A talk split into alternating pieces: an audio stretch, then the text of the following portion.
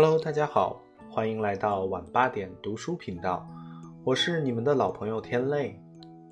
昨天和大家一起分享了毕淑敏老师的《非洲三万里》的第九章《黑人女老板和手机》。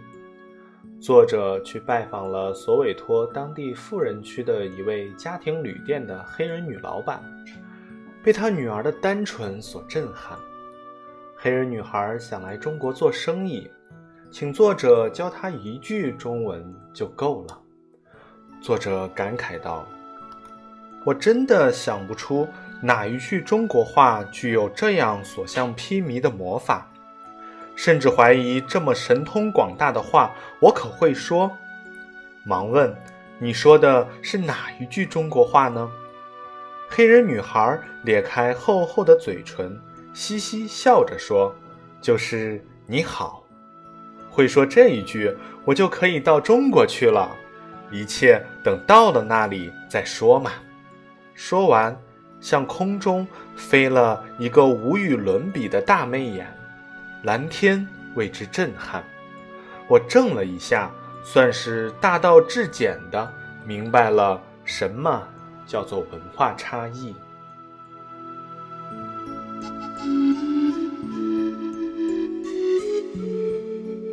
好了，今天为大家带来本书的第十章《小海豹的眼神》。沿着据说是南半球最美的海滨公路前行，在靠近南非开普敦豪特湾不远处遭遇堵车，心急火燎的，我和弗朗索瓦·雨果先生约好了午餐时间必到，现在已经快十二点了。顾不得欣赏美景，紧赶慢赶，还是迟到了半小时。虽说之前已经打了招呼，并表示歉意，还是很不好意思。等待我们的不仅有雨果先生夫妇，还有饥肠辘辘的小海豹们。走进类似旧货仓库的海豹救助站，主人已经急不可待。顾不上寒暄，径直领着我们去给小海豹们开饭。我想，为了让我能看到海豹进餐，雨果先生一定不断安抚着小海豹们，才让这些对食物望眼欲穿的小家伙辛苦的等到了现在。真是抱歉，你对人可以说对不起，但是你对小海豹们无计可施。只有充满歉疚地看着他们莹亮如水晶的眼珠，恳请谅解。弗朗索瓦·雨果先生拎起几条尺把长的冻鱼，走向院子。以我有限的鱼类知识，那应该是鲅鱼，很新鲜，背脊青蓝，肚腹雪白，鱼眼暴突。小海豹们看到酒后的午餐终于到了，兴奋地。挺直了身体，双鳍着地，半仰着头，大张着嘴巴，一甩头，猛一口就把鱼吞了下去。一只很秀气的小海豹渴求地看着饲养员，恳请他再发些食品。雨果先生轻轻把第二条鱼投放下去，然后温和地对他说：“嗯，差不多了。”你吃的太多了，就会变胖，那样你就没法游回大海了。小海豹似乎听懂了雨果先生的劝慰，恋恋不舍地和食物告别，一扭一扭地走开了。几只海豹吃饱后，便在院子里或躺或卧地晒太阳，皮毛发出油亮而略带蓝色的光泽，如玩具小轿车。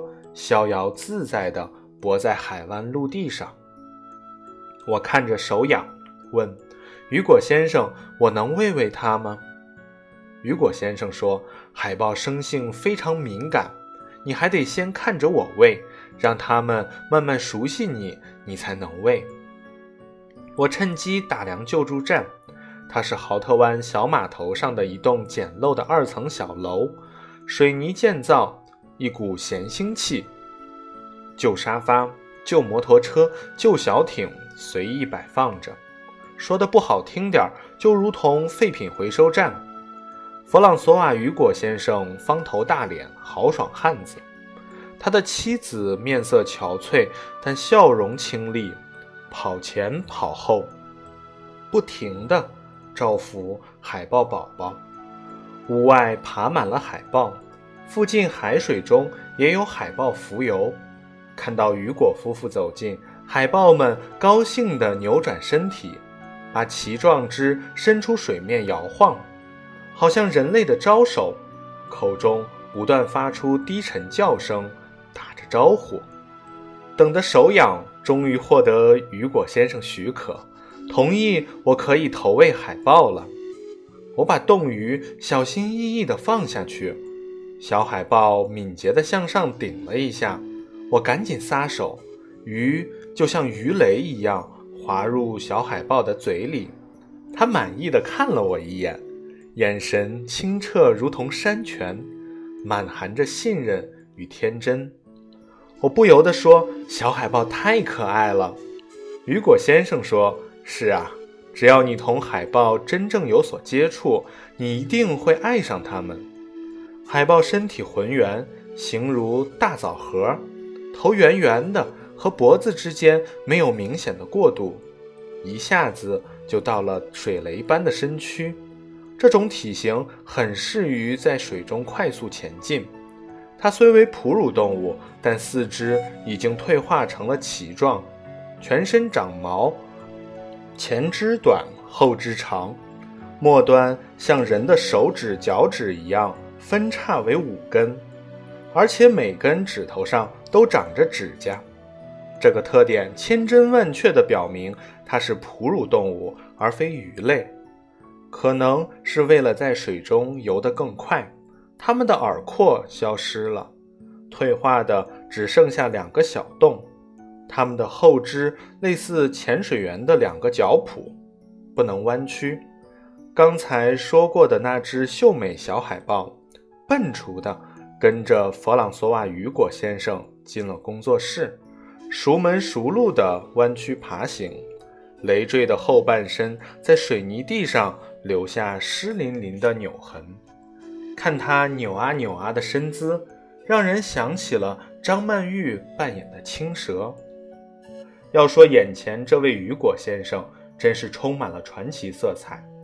十几年前，他还是南非一家钻石公司负责保安系统的工程师，整天和安保设备打交道，日复一日的单调工作让他烦了，于是辞职和妻子。一起准备坐船出海旅行，在开普敦豪特湾码头做舰船出海前的例行检修时，见到了一只十个月大的小海豹，它的双鳍被鱼线割裂，无法游泳和自己觅食。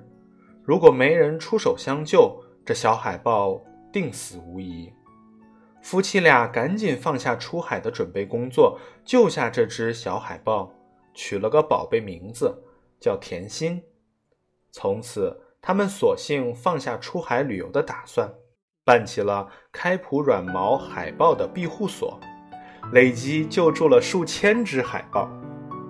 我不停喂着小海豹，发现它们可真够能吃的。如果你不劝慰它们，或者干脆拿走鱼料，它们饕餮无厌。雨果先生说，小海豹刚生下来时吃妈妈的乳汁，到四到六周时断奶，之后就变成了一个大肚汉，每天吃的鱼超过它体重的十分之一。也就是说，一头六十到七十千克重的海豹，一天要吃掉七到八千克鱼。我吓了一跳，说：“那您一天要买多少鱼来喂海豹啊？”雨果先生说。为了让海豹们能按时开饭，我不停地筹集它们的伙食费。一只海豹一年的伙食费就要一万多人民币。救助站常年生活着几十只海豹。雨果先生火头军的担子很重。雨果先生轻轻拍打着刚才扭进门来的小海豹背部，说：“他在我这里生活了很久，和人很亲。”和海豹交往，我有一个宝贵经验：那就是始终尊重他们的自由。他们能为自己思考，他们能思考什么对他们是好的，什么是不好的。看到人们帮助他们时，虽然口不能言，但心里很明白。现在你可以摸摸它，看得出雨果先生非常尊重海豹的天性。我先谢过，然后说我就不摸它了，省得它害怕。见我婉辞，弗朗索瓦雨果先生似乎有点失望，这让我想起家有顽童的老爸。你若随意开逗他家孩子，他不放心；你若是不理睬他家宝贝吧，他又心有不甘。我体谅他的善意，说：“好，我摸一下。”我慢慢伸出手指，探探小海豹湿淋淋的身体。他在弗朗索瓦雨果先生怀里，很惬意地享受着雨果先生的拍打和抚摸，对我这个外人暂时放松了警惕。小海豹的毛皮湿冷，看起来顺滑，但并不柔软，稍有弹性，像覆盖了一层细密的鱼鳞。在格陵兰岛，我摸过海豹制品，因为经过了加工，光泽油亮，极其丝糯，手掌拂过时有一种小溪般的舒畅。当皮毛长在活着的海豹身上时，却有一定力度。这大概近似于穿皮鞋和摸一头水牛是不一样的。海豹的生存威胁，一是来自港口。弗朗索瓦·雨果先生脸色阴郁，手指着豪特湾说：“港口渔船很多，海豹一旦陷入渔网，身体就会被勒破。就算它好不容易挣脱出来，也是遍体鳞伤，因为伤重而亡。”渔船收网时发现了受伤的海豹，会把它们当作垃圾扔掉。我经常会从垃圾堆里捡到还活着的受伤海豹。第二个威胁是人类的过度捕捞，使得海豹的食物日益减少，没得吃了，海豹就越来越虚弱。第三个威胁来自人类对海豹的需求量越来越大。海豹可以说浑身是宝，它肉质鲜美，营养丰富，是高级蛋白质，富含维生素 A 和铁元素。开普软毛海豹更是由于皮毛柔软舒适，穿在身上十分暖和，在织衣业大受欢迎。海豹的皮毛还可以制鞋、制帽，抵御严寒，非常舒适。海豹的肠子是制作琴弦的上等材料，海豹油更是一种营养品。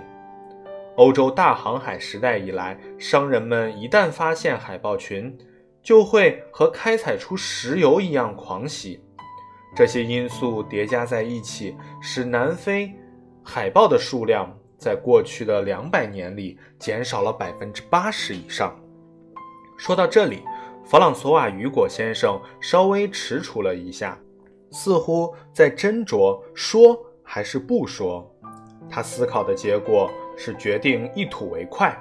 他皱起眉头说：“在中国，海豹的某一部分还成了一种药品。”我从雨果先生的表情中明白了这个问题的实情。我问：“海狗和海豹可是一种动物？”雨果先生说。海豹和海狗都属于鳍脚类动物，严格讲，它们有一点点细微的区别。但由于对海狗的需求量剧增，世界上已经没有那么多海狗满足需求，不法商人就以海豹代替海狗，于是海豹遭到了大肆屠杀。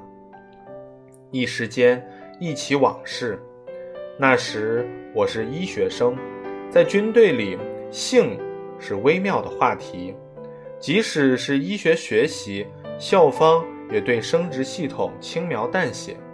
战场上，士兵体格精壮，格杀凶猛，哪里还顾得上慢腾腾的繁衍和老年肾虚？但西医一笔带过，中医不讲这些，难成方圆。教中医课程的是一位地方教授，他认为医学百无禁忌。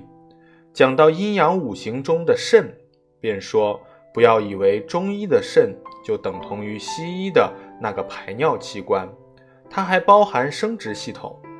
中医的肾相当于西医两个庞大系统的总和，除了泌尿，还关乎子孙后代。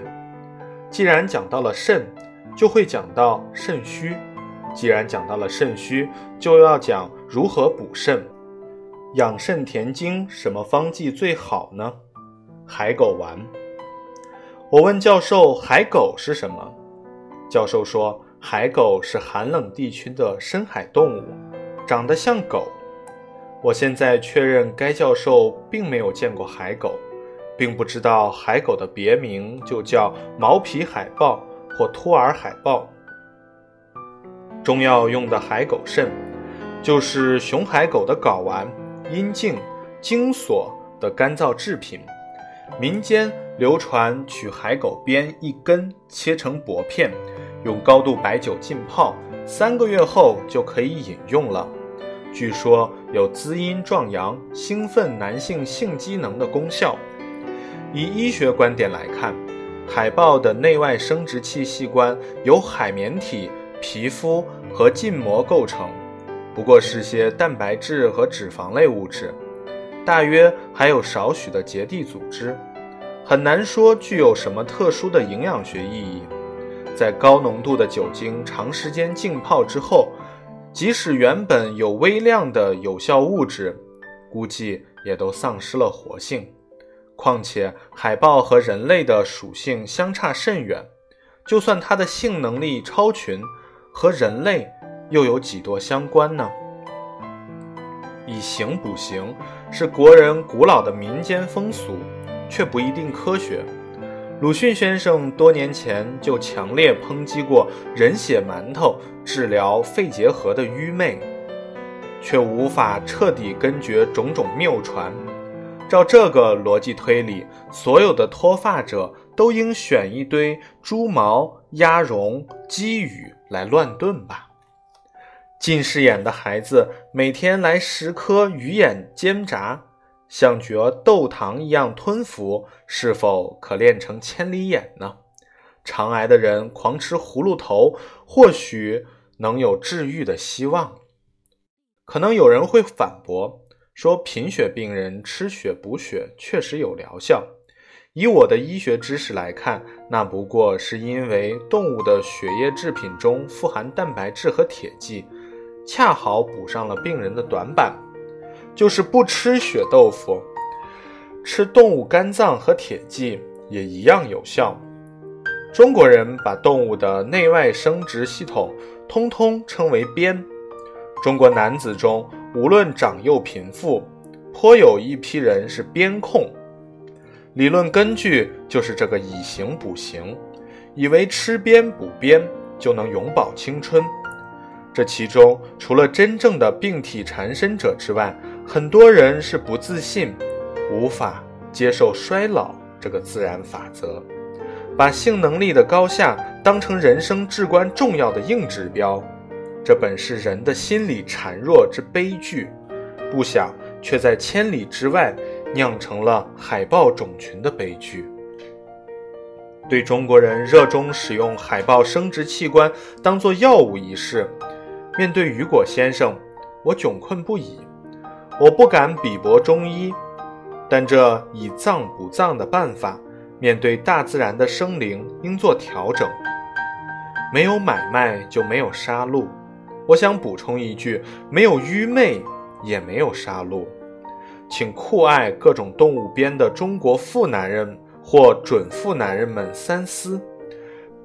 上天给予你们的繁衍机能本是够用的，如果过度所求幸福，便是贪婪；更不消说，如果是为了征服更多的女人，企图交媾无度，那便是灵魂和肉体的双重堕落。再加上残杀动物，更是让中国人颜面无光。雨果先生接着告诉我。世界上对海豹生存构成重大威胁的还有纳米比亚。小海豹长到八九个月的时候，会从南非开普敦沿海岸线北上，一直游到纳米比亚的十字湾，海图全长一千六百千米，在那里等待他们的是厄运陷阱。纳米比亚政府公开允许猎杀海豹，而海豹又常常被当成海狗，李代桃僵。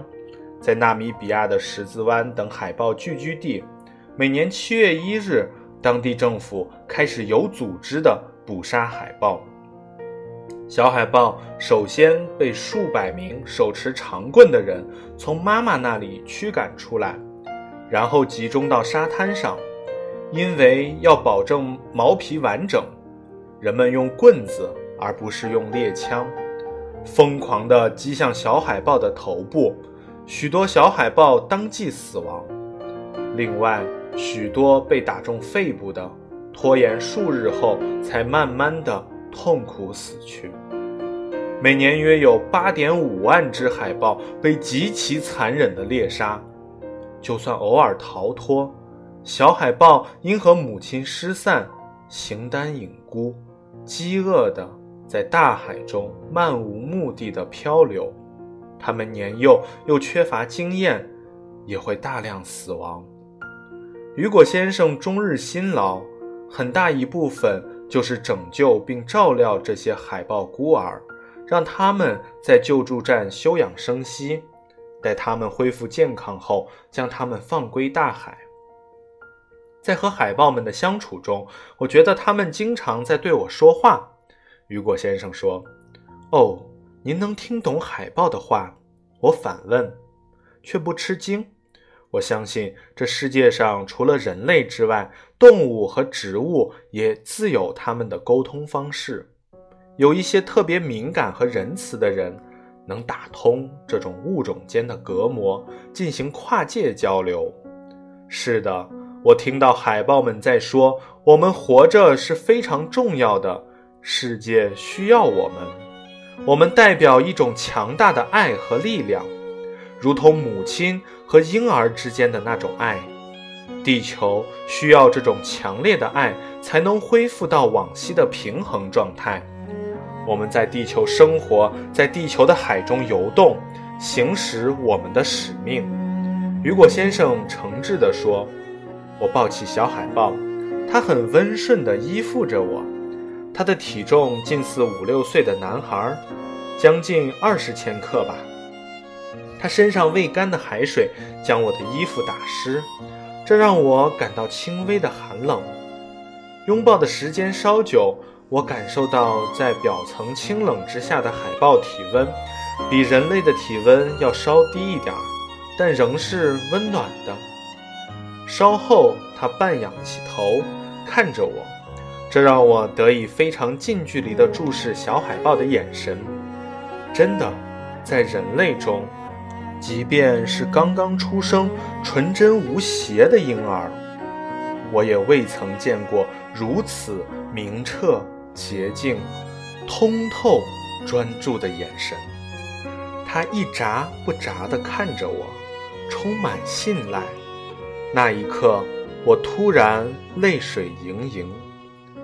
我相信雨果先生听到过海豹之言，因为千真万确，他们在说：“人类，我们从不曾杀死过你们，也恳请你们让我们活下去。”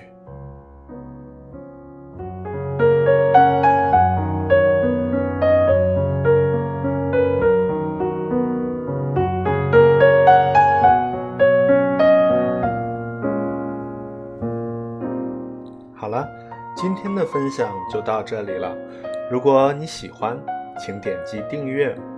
我是你们的老朋友天泪，明天晚上八点，我们不见不散。